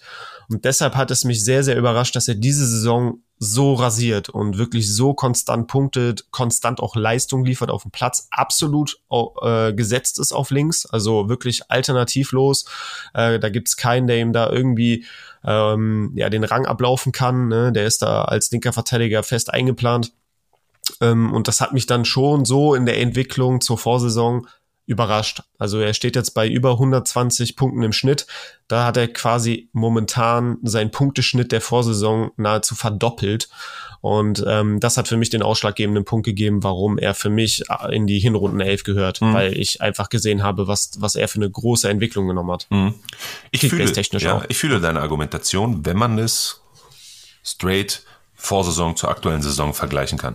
Bin ich schon bei dir. Ich hatte ihn tatsächlich auch mit drin, war mir dann aber erstmal nicht sicher, weil, ach, zu viele Außenverteidiger, kein Innenverteidiger. Ich hatte Anton gar nicht erst drin, habe mir dann aber gedacht, nehme ich jetzt nochmal einen Innenverteidiger rein, um ein bisschen Gleichgewicht zu schaffen. Das habe ich dann damit auch mit Anton dann erledigt. Meine beiden Außenverteidiger und da habe ich wirklich tatsächlich lange überlegt. Frimpong, Kusunu, Raum, was machst du? Bis ich mich dann tatsächlich, und zwar, das erläutere ich jetzt mal stellvertretend, das sehen wir gleich auch im Mittelfeld, für viele andere Positionen für so einen wie Kusunu entschieden habe, weil was ist eigentlich eine Top-Hinrunden-Elf bei Kickbase? Wenn es das einfachste der Welt wir könnten es uns wirklich einfach machen und gehen einfach die Top 11 durch, punkte technisch. Ja, und dann haben wir einen Grimaldo, dann haben wir einen Tar, dann haben wir, dann haben wir, dann haben wir, dann haben wir, ne? Alle einfach punkte technisch runter. Ja, nee, das ist ja zu einfach. Ja, eine Top-Hinrundenmannschaft sehe ich in der Definition eher vor dem Hinblick des Preis-Leistungs-Verhältnisses. Meine persönliche Empfindung. Was bedeutet das? Ja. Preis-Leistungs-Verhältnis. Wenn du dir mal die Spieler jetzt alle anguckst, ich habe es gerade bei Baumann schon gemacht, ne? Ich habe mir mal die Marktwerte angeguckt wie sie in der Sommervorbereitung waren und wie ist die Entwicklung jetzt im Laufe der Hinrunde und was kriegst du für Punkte dafür. Wir sehen das gleiche im Mittelfeld ganz deutlich, da erkläre ich dir das auch nochmal, warum ich da den einen oder anderen überraschenderen Namen eingesetzt habe, der aber auch wiederum stellvertretend für viele weitere Spieler in dem Kaliber ist. Deswegen Kusunu, der hat in der Sommervorbereitung unter 8 Millionen Euro gekostet. Ja, jetzt kannst du natürlich sagen, gehst du das Gamble da ein? Wie entwickelt sich Leverkusen? Ja, man nimmst du dir so ein Kusunu mit unter 8 Millionen, der hat irgendwie 7,x Millionen gekostet, als er in der Sommerpause auf den Markt kam. Ähm, würdest du dann wirklich auf einen Kusunu gehen, ja, als Verteidiger, der vielleicht ein paar Spiele in der Startelf stehen wird und dann irgendwie durch wen auch immer dann ersetzt wird, ja. Das ist natürlich die andere Kehrseite der Medaille. Jetzt aber im Laufe dieser Hinrunde, und wenn wir uns die Hinrunde jetzt genau im Detail anschauen, ist das eigentlich einfach Fakt, wenn du vom Preis-Leistungsverhältnis hergehst, dann ist er mit unter 8 Millionen momentan bei 1838 Gesamtpunkten einfach ein Top-Verteidiger der Hinrunde und für mich einfach ein ja, Vertreter von vielen in seinem Kaliber, die genau dahin gehören. Definitiv. Also er gehört absolut in diese Top 11 der Hinrunde mit rein ähm, oder in, im Dunstkreis der, der weiteren Kandidaten definitiv, ähm, weil vor der Saison, so ehrlich muss auch jeder Kickbase-Manager jetzt sein oder jeder Kusunu-Besitzer sein, vor der Saison hatte man ihn faktisch einfach nicht auf dem Schirm, weil er die Saisons zuvor nicht kein Stammspieler war. Und äh, warum sollte man sich ihn im Sommer holen, wenn man eigentlich davon ausgegangen ist, dass er ähm, nicht unbedingt immer spielen wird? So, und dann hat Alonso ihn einfach hingekriegt. Ähm, er setzt ihn auf der perfekten Position ein. Er ist der perfekte rechte Innenverteidiger in einer Dreierkette. Ähm, das Zusammenspiel da mit Tar und Tabsoba, das funktioniert einfach perfekt.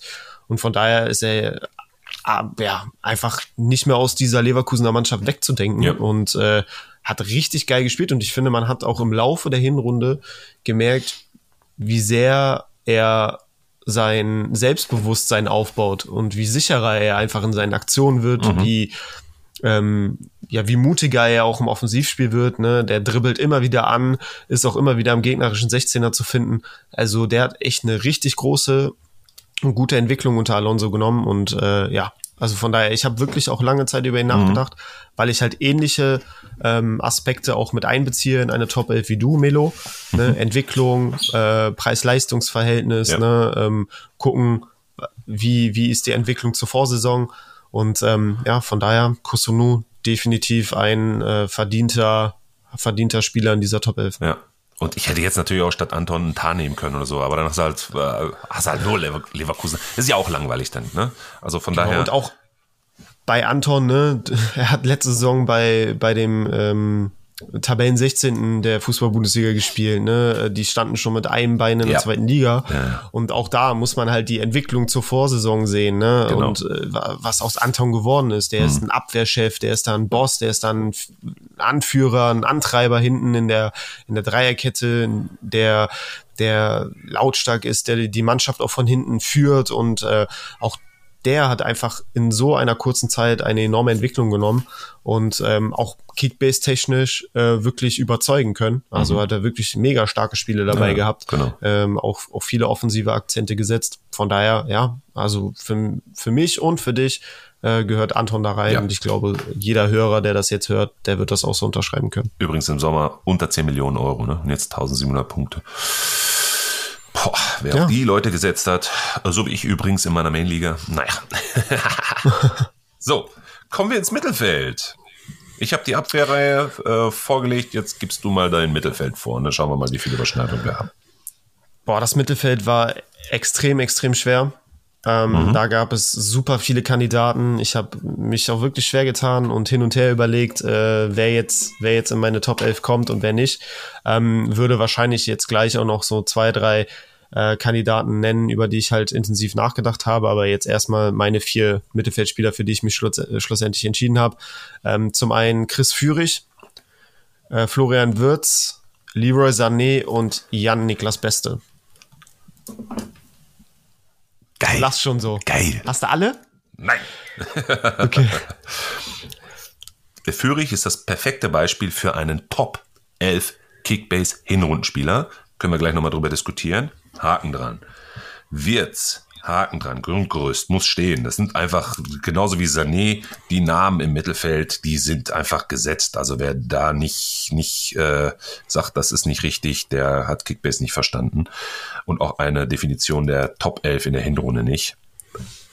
Einen Namen würde ich jetzt nochmal ändern. Also was hat einen Namen ändern? Also ich habe einen anderen Namen als du, du hast Beste. Den sehe ich aber eher von meiner Definition her auf dem Niveau mit Führig. Erkläre ich auch gleich warum. Ich habe aber noch Palacios. Ja, ja.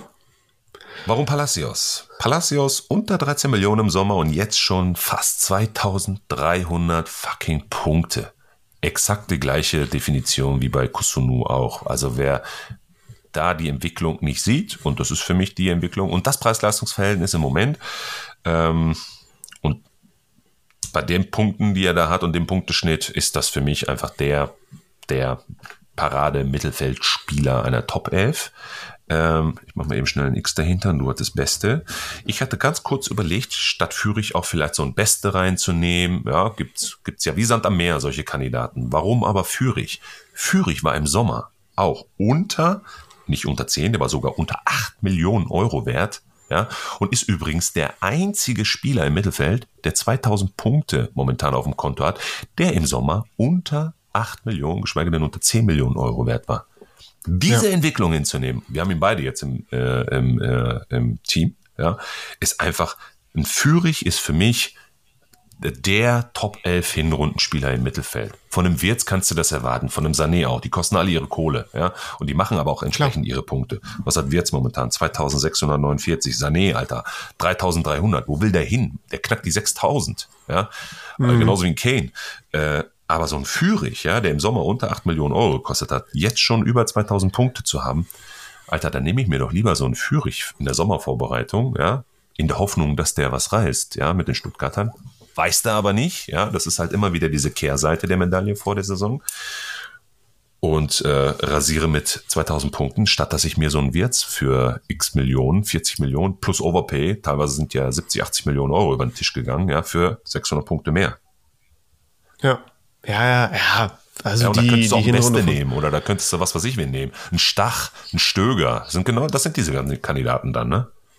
Ja, ja, die Hinrunde von, von Fürich, die war einfach allererste Sahne. Ja. Ähm, auch da habe ich wieder gesehen, ähm, letzte Saison hat er 33 Einsätze gehabt, davon nur 21 Mal in der Startelf ähm, und hat einen Punkteschnitt ähm, von 61 gehabt. Ne? Irre, ne? Letzte Saison, der hatte einen ja. 61er Schnitt, ja. war quasi ein bedeutungsloser Kickbase-Spieler. Ja. Und äh, jetzt steht er nach der Hinrunde bei 134. So klar, es, es kommt jetzt noch ein Spiel ja. und wenn er, wenn er sogar mehr als 134 Punkte holt, dann wird der Punkteschnitt sogar noch höher sein. Ähm, aber wie krass ist das denn bitte? 15 Spiele, 15 mal Startelf, ähm, super viele Scorer gesammelt, Nationalspieler, also das ist halt auch eine extrem krasse Entwicklung, ne? Ja. Marktwert technisch, Punkte technisch hat er da so einen Sprung hingelegt in so einer kurzen Zeit und von daher deswegen das Paradebeispiel für so eine Top 11 ja. gehört definitiv rein. Palacios bin ich auch voll und ganz bei dir. Über den habe ich tatsächlich auch nachgedacht, mhm. sehr, sehr lange nachgedacht. Mhm. Muss man ja auch. Klar. Ich glaube, das ist, ja. da führt kein Weg dran vorbei. Hat, hat dafür gesorgt, dass ein Andrich von jetzt auf gleich komplett bedeutungslos ist. Überlegen, Andrich. Der, der hat einen Andrich ja. verdrängt, dass der wirklich keine Rolle mehr spielt. Mhm. Momentan, ja, ne? Klar, ja, der wird auch noch äh, ähm, seine Einsätze bekommen, brauchen wir nicht drüber reden. Mhm. Aber trotzdem, ein Andrich, äh, Andrich ist, ist komplett außen vor und das musst du halt auch erstmal schaffen. Und Palacios hat es halt mit seiner Leistung sich halt einfach auch verdient. Und äh, von daher auch krasse Entwicklung, ja. sehr, sehr geiler Kicker. Mhm. Bin auch froh, dass ich ihn in meiner Main-Liga im Team habe. Ja. Ähm, Jan-Niklas Beste, den habe ich einfach mit reingenommen, weil da die Besonderheit ist, er spielt halt für einen Aufsteiger und nicht für irgendeinen Aufsteiger. Es ist jetzt nicht so, dass, dass äh, Werder Bremen ist äh, mit ja. Rang und Namen oder wie es damals auch ne Schalke vor, vor ähm, einem Jahr war oder zwei Jahren war. Ähm, so dass das ein, sondern es ist Heidenheim, so ein, irgend so ein Dorfverein, weißt du, der jetzt zum ersten Mal in die erste Liga aufsteigt und äh, da meint irgendwie. Fans entfolgen. ja. Ey, Leute, ey, das ist nicht despektierlich, ne?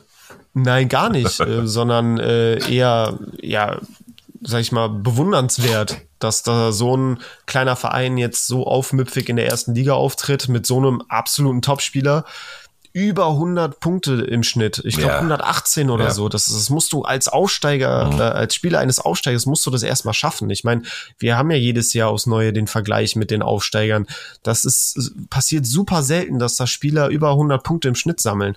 Und er hat einen deutlichen 100 äh, 100er Schnitt. Also ähm, eine riesen Hinrunde gespielt, so viele Scorer auch gesammelt. Ich glaube 12, 13 Scorer jetzt in 15 Spielen. Mhm. Das ist das ist der absolute Wahnsinn. Und von daher ähm, ist seine Leistung in der Hinrunde für mich noch mal höher zu bewerten als die Leistung vieler Spieler von anderen Teams, ähm, weil es halt aufgrund seines, seines Teams äh, so was Besonderes ist. Ja. Und äh, deswegen gehört er für mich auf jeden Fall rein.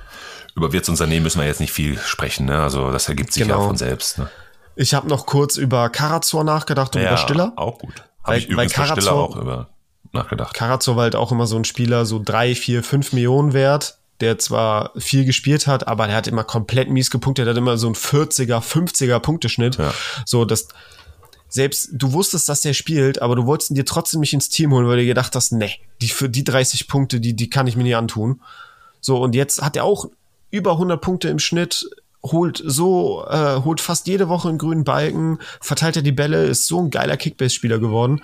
Ähm, also auch eine enorm krasse Entwicklung genommen. Gleiches für Stiller. Der war noch nie in seiner Karriere wirklich Stammspieler in der Bundesliga. Und jetzt bei Stuttgart ist er nicht mehr wegzudenken im zentralen Mittelfeld.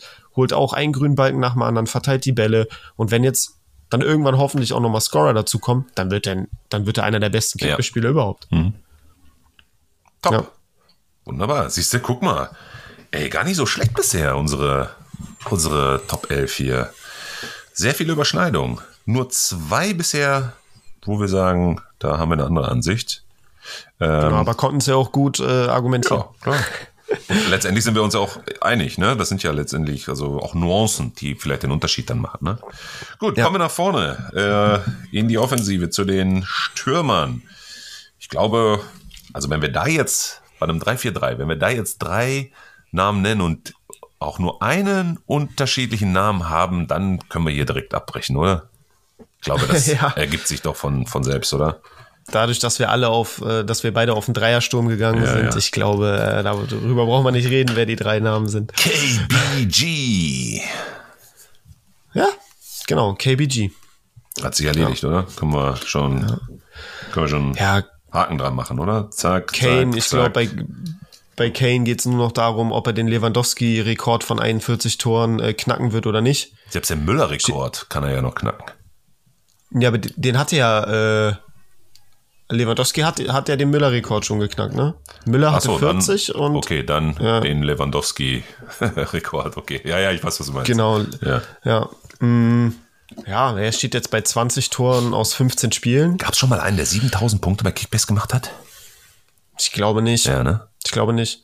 Ich glaube, Kimmich hat in einer Saison mal dran gekratzt und, mhm. und Lewandowski, glaube ich, auch. Ja. Aber ich glaube, 7000 hat noch keiner erreicht. Boah. Kann er schaffen. Also wenn er, wenn er den, wenn er den Lewandowski-Ersatz, äh, den Lewandowski-Rekord mhm. knackt, dann wird er es zwangsläufig schaffen. Ähm, aber wie gesagt, 20 aus 15. Rechnen wir das mal hoch, dann hat er 40 aus 30 und dann fehlen noch zwei aus vier. Ja. Also. Oh. Oder er macht halt morgen Warum? noch mal ein paar. Mal gucken. In Wolfsburg. Warum also, denn eigentlich statt nicht? zwei macht er jetzt vier. Fertig. Morgen. Alles gut. Ah, nee, übermorgen spielen. Ja. Ja, ich glaube ja. Genau. Gibt's denn für dich, Melo, mhm. ähm, ne, also klar, an, an Boniface, äh, Kane und Girassi, ne, da mhm. führt absolut kein Weg dran ja. vorbei. Ich glaube, da, mhm. da findet sich für keinen anderen Spieler auch ja. nur ansatzweise ein valides Argument, warum man den äh, vorziehen sollte, einem Kane, äh, Boniface oder Girassi. Aber gibt es für dich trotzdem noch so ein, zwei Sturmkandidaten, die du erwähnen würdest? Ähm, ja, von denen du schon auch überzeugt warst jetzt in der Hinrunde? Ja, ich muss ganz klar sagen, also wo ich gar nicht ähm, ähm, überzeugt war zu Beginn, war äh, der Wind von Wolfsburg. Den würde ich mhm. gerne ins Rennen werfen. Also weil er ja. auch wirklich so im Laufe der Hinrunde ganz gute Ansätze gezeigt hat. Was heißt Ansätze? Also er hat das ja wirklich sehr gut gemacht. Auch eigentlich ist er ja der klassische Zielspieler, also so ein Wout Weghorst-Verschnitt der damaligen goldenen Zeiten da bei Wolfsburg. Ne? Aber er hat sich da schon zu einem guten mitspielenden Stürmer entwickelt. Das finde ich gut, diese Entwicklung, die er da mitgenommen hat. Also zu Beginn ganz gut reingeknallt, dann einen kleinen Hänger gehabt und sich dann wieder langsam dran gearbeitet und ist unter den Top Ten der Stürmer. Äh, Openda, klar, aber ja, ist halt Leipzig, ne? Also und den hatten auch vor der Saison schon viel auf dem Zettel, als er dann nach Leipzig gekommen ist. Und äh, keine ganz allzu große Überraschung, aber das wären so diese beiden, wo ich sagen würde, das, das sind die, die ich noch erwähnen würde. Genau. Wir haben jetzt gar nicht über, über Xavi Simons im Mittelfeld gesprochen. Ja. Ähm, ja. Ja. So, in Real Life. Hm. In Real Life ähm, macht er richtig viel Freude ja. und ist halt richtig geil. Und auch ein Kickbase-Punkte, der natürlich überragend gut, ne, brauchen wir nicht drüber reden, aber ähm, ich glaube, also ich habe mich, ich habe nicht lang über ihn nachgedacht. Also da fand ich irgendwie die anderen erwähnenswerter, was genau. die Top 11 angeht. Ja. Ähm, aber klar, ja, so Wind hat mich auch sehr überrascht. Openda hatte man irgendwo schon genau. auf dem Schirm, ne? Und er hat, er hat halt einfach nur bestätigt, das, was man erwartet hat. Das muss man auch erstmal schaffen. Ähm, genau, ich habe ich habe mich dabei erwischt, irgendwie die Hinrunde von Duxch doch ganz gut zu sehen. Also, ja. was jetzt so die, die reinen Scorer angeht. Fühl also, ich, der hat fühl ich mit, fühl. Ja. 14, 14 mal Startelf. Ja. Sieben Tore, vier Vorlagen schon wieder. Ja. Also der ist bei elf, elf Scorern in 15 Spielen und das ohne seinen kongenialen Sturmpartner äh, Füllkrug. Erstens das, ne? zum zweiten Keter, der fehlt und zum dritten, es ist Bremen. Sorry, nicht, nichts gegen Bremen, ne? Genau. Ja, ja, also da, da habe ich auch echt nicht mit gerechnet, mhm. dass der ne, Füllkrug weg in, also als die Saison schon lief, ne, das mhm. heißt so im laufenden Spielbetrieb äh, bricht dein kongenialer Sturmpartner weg. Und dann habe ich gedacht, boah, der wird da so drunter leiden. Die haben sich so gut ergänzt und sich gegenseitig die Tore äh, aufgelegt und die Bälle serviert. Und das fällt von jetzt auf gleich einfach so mitten in der Saison weg. Habe ich gedacht, der, der wird, der wird krass darunter leiden. Aber irgendwie hat er trotzdem zu seinem Spiel gefunden und, und ist trotzdem ein verlässlicher Scorer geblieben. Ja. Und das hat mich schon so ein bisschen überrascht und gleichzeitig natürlich auch sehr gefreut, so für ihn und für Werder Bremen, weil ne, obwohl er so viele Scorer gesammelt hat, hat Bremen ja nicht gerade wirklich gut gepunktet und äh, ich will mir gar nicht ausmalen, wie, wie Bremen dastehen würde, wenn Duxch äh, enttäuschen würde. Ich glaube, dann sähe es noch viel, viel schlechter aus. Ja, von daher Duxch irgendwie auch eine gute Hinrunde gespielt, ja. so für die Umstände. Ja. Ich habe auch noch mal eine Frage an dich. Abschließend. Jetzt haben wir ja unsere Top 11 der Spieler durch. Wir haben noch mal so zwei, drei im Sturm, wo wir sagen würden, neben KBG ist das so in Ansätzen auch noch mal das, was erwähnenswert ist in, im Dunstkreis einer Top 11. Hast du einen Top-Trainer der Hinrunde? Und wenn ja, wen? Boah, Top-Trainer der Hinrunde. Ähm,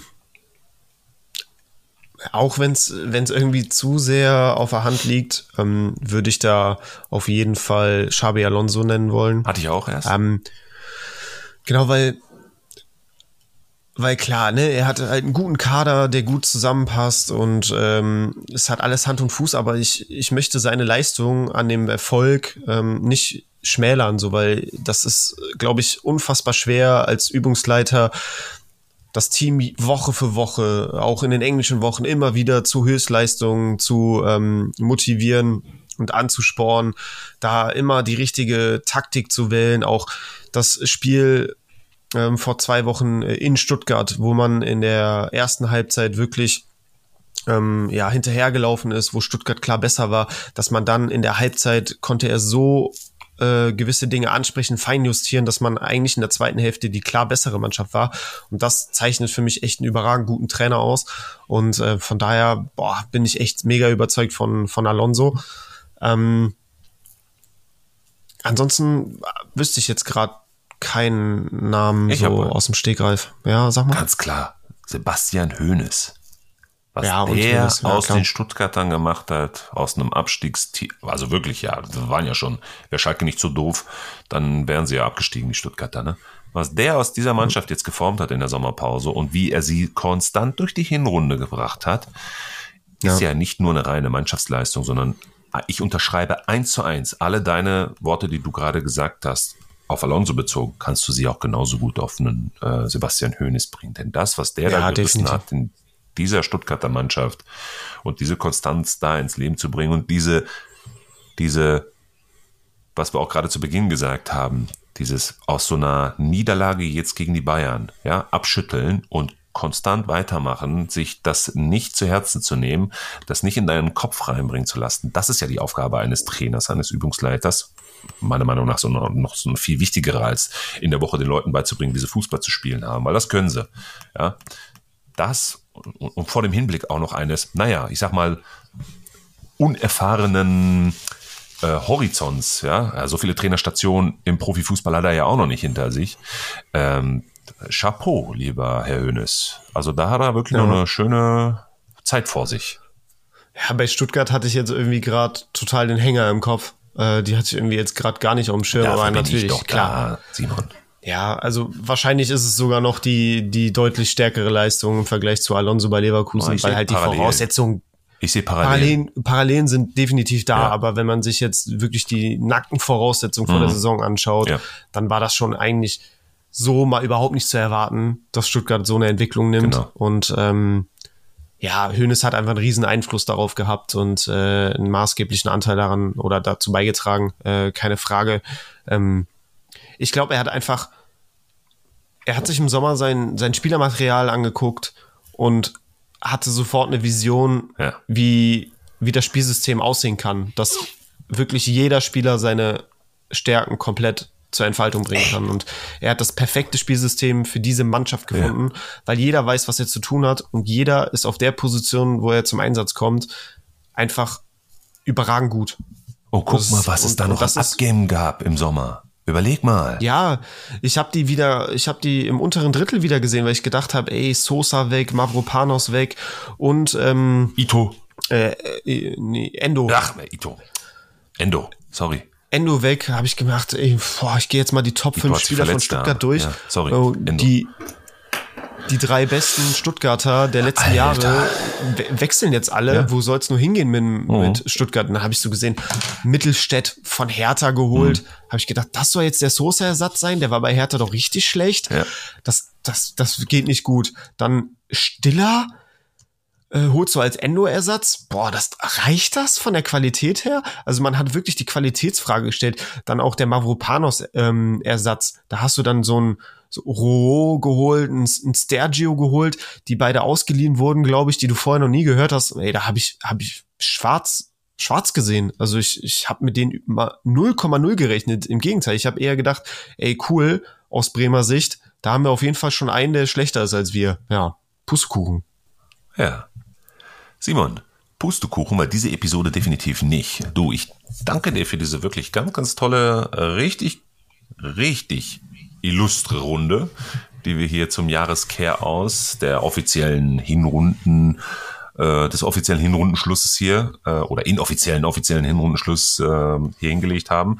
Ich glaube, wir haben dann einen ganz guten Einblick einmal auf den jetzt kommenden letzten Spieltag in diesem Jahr hingelegt und vor allen Dingen aber auch nochmal äh, in Richtung Vorbereitung für die Rückrunde schon mal so einen kleinen Kick-Off hingelegt, indem wir mal ein paar Namen der Top-Hinrunden elf hingelegt haben, ein paar Kaufempfehlungen schon mitgegeben haben und äh, den einen oder anderen, ja, vor dem Zeithorizont darüber hinaus, ab Januar und weiter, ähm, in den Vordergrund gerückt. Von daher wieder ja. Mehrwert geboten. Ähm, ich danke dir für äh, nicht nur heute, ich danke dir wirklich von Herzen auch für die gesamte Hinrunde, die wir gemeinsam bis jetzt wirklich ganz konstant pro Spieltag hier immer wieder durchgeackert haben. Und es sei immer noch zu erwähnen, es ist ein Hobby, was wir hier machen. Und es ist ja nicht nur diese Stunde, anderthalb, die wir hier aufzeichnen, sondern die Vorbereitung und insbesondere auch die Nachbereitung, die wir da haben und auch auf den sozialen Kanälen, die Zeit, die wir da äh, für euch, ähm, äh, ich will nicht sagen opfern, aber äh, verbringen dürfen, ja, verbringen dürfen. Ähm, das ist äh, jetzt nicht ohne, aber wir machen es einfach verdammt nochmal von Herzen gerne, weil wir dieses Ding hier lieben über alles. Von daher herzlichen Dank für deine Zeit, für deinen Support, für deine Unterstützung, für deine Stimme und dein seit neuestem äh, Babyface. und ähm, ich verabschiede mich bei dir mit wirklich von allertiefstem Herzen einem schönen Weihnachtsfest. Genieß die Zeit mit deiner Family. Wir haben sicherlich noch mal die eine oder andere Episode jetzt in den nächsten äh, Tagen und in der Winterpause. Aber erstmal Weihnachten feiern und vor allen Dingen gesund bleiben. Das ist das Allerwichtigste. Und das gilt nicht nur für dich, sondern auch für unsere Zuhörerinnen und Zuhörer. Ja, sehr schönes Outro, Melo. Äh, das äh, kann ich dir nur zurückgeben. Äh, die Hinrunde war der absolute Hammer mit dir. Ähm, es hat unfassbar viel Spaß gemacht. Wir haben richtig geile Episoden hier rausgehauen. Die Resonanz war mega. Ähm, das Feedback war richtig, richtig toll. Also das hat uns riesig gefreut und weiter motiviert. Wir haben jetzt richtig Bock, ähm, ja, in der Winterpause auch regelmäßig Content zu bringen, um euch und uns selber auch bestmöglich auf die Rückrunde vorzubereiten. Dir, Melo, du hattest jetzt deine Erkältung hinter dir. Ich hoffe, das war die letzte für diesen Winter. Wünsche dir und deiner Familie natürlich auch äh, ein frohes Fest, schöne Weihnachtstage. Ähm, und ich habe mir ist gerade eingefallen, eine große Bitte an äh, euch Hörerinnen und Hörer schickt uns gerne mal bitte auf den Social Media Kanälen eure Top 11 der Hinrunde. Das würde mich nämlich auch mega interessieren, wen ihr da drin habt, äh, ob ihr vielleicht eine Position auch anders seht als wir. Ähm, gerne an Punktelieferanten äh, oder an Kickbase Emotions auch ähm, oder an mich, Kickbase Fanpage. Schickt uns einfach mal eure Teams. Äh, schreibt uns da mal, äh, dann können wir die auch auf unseren Social Media Kanälen äh, verbreiten und äh, in die in die Story äh, stellen zum Anschauen. Das würde mich sehr sehr freuen, wenn da ein paar Top 11 zusammenkommen. Wunderbar. Ja, dann Simon, lass es dir gut gehen. Vielen Dank und wir sehen, schräger hören uns. Genau. Erfolgreichen Spieltag an alle. Das war eine neue Folge der Punktelieferanten. Abonniert gerne diesen Podcast und folgt uns auf Instagram.